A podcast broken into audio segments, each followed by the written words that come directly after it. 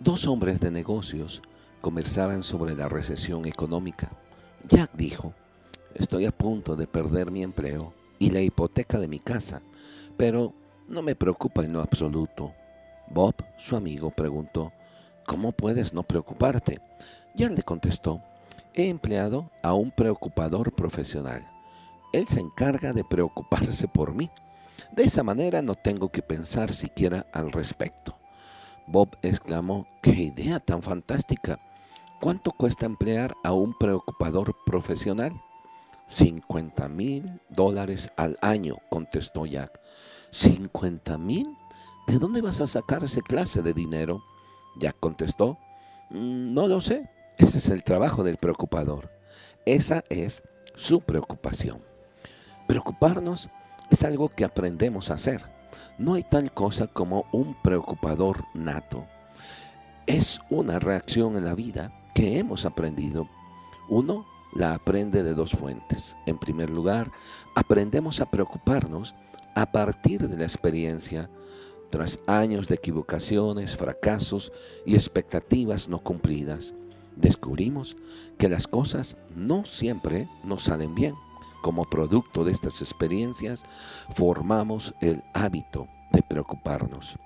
Y dos, aprendemos a preocuparnos a partir de los ejemplos.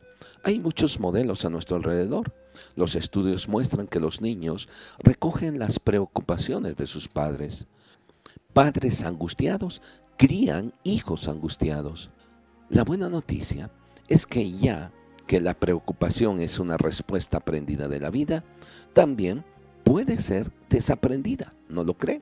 El punto de inicio para vencer la preocupación es reconocer que resulta infructuosa.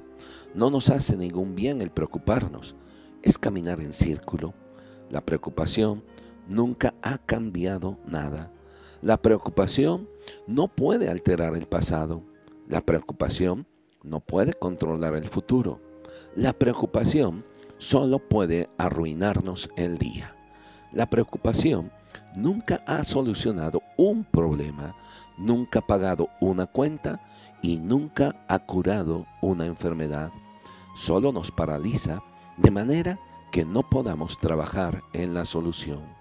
La preocupación es como correr un auto de carreras con el motor en neutral no nos lleva a ningún lugar, solo consume gasolina. La congoja en el corazón del hombre lo abate, dice el libro de los Proverbios capítulo 12, versículo 25. Además de eso, la preocupación exagera el problema, juega con nuestra imaginación. Hemos notado que cuando nos preocupamos sobre un problema, éste se torna más grande. Cada vez que repetimos una y otra vez en nuestra mente, tendemos a agregar detalles, amplificándolos de manera que nos sentimos peor. ¿Cuál es la solución? En vez de preocuparnos, hablemosle a Dios sobre lo que nos preocupa. Él es alguien que puede hacer algo al respecto. Si invirtiésemos tanto tiempo orando como lo hacemos preocupándonos, tendríamos mucho menos por lo que nos preocupamos. Jesús declaró, no te afanes por el día de mañana, basta a cada día su propio afán.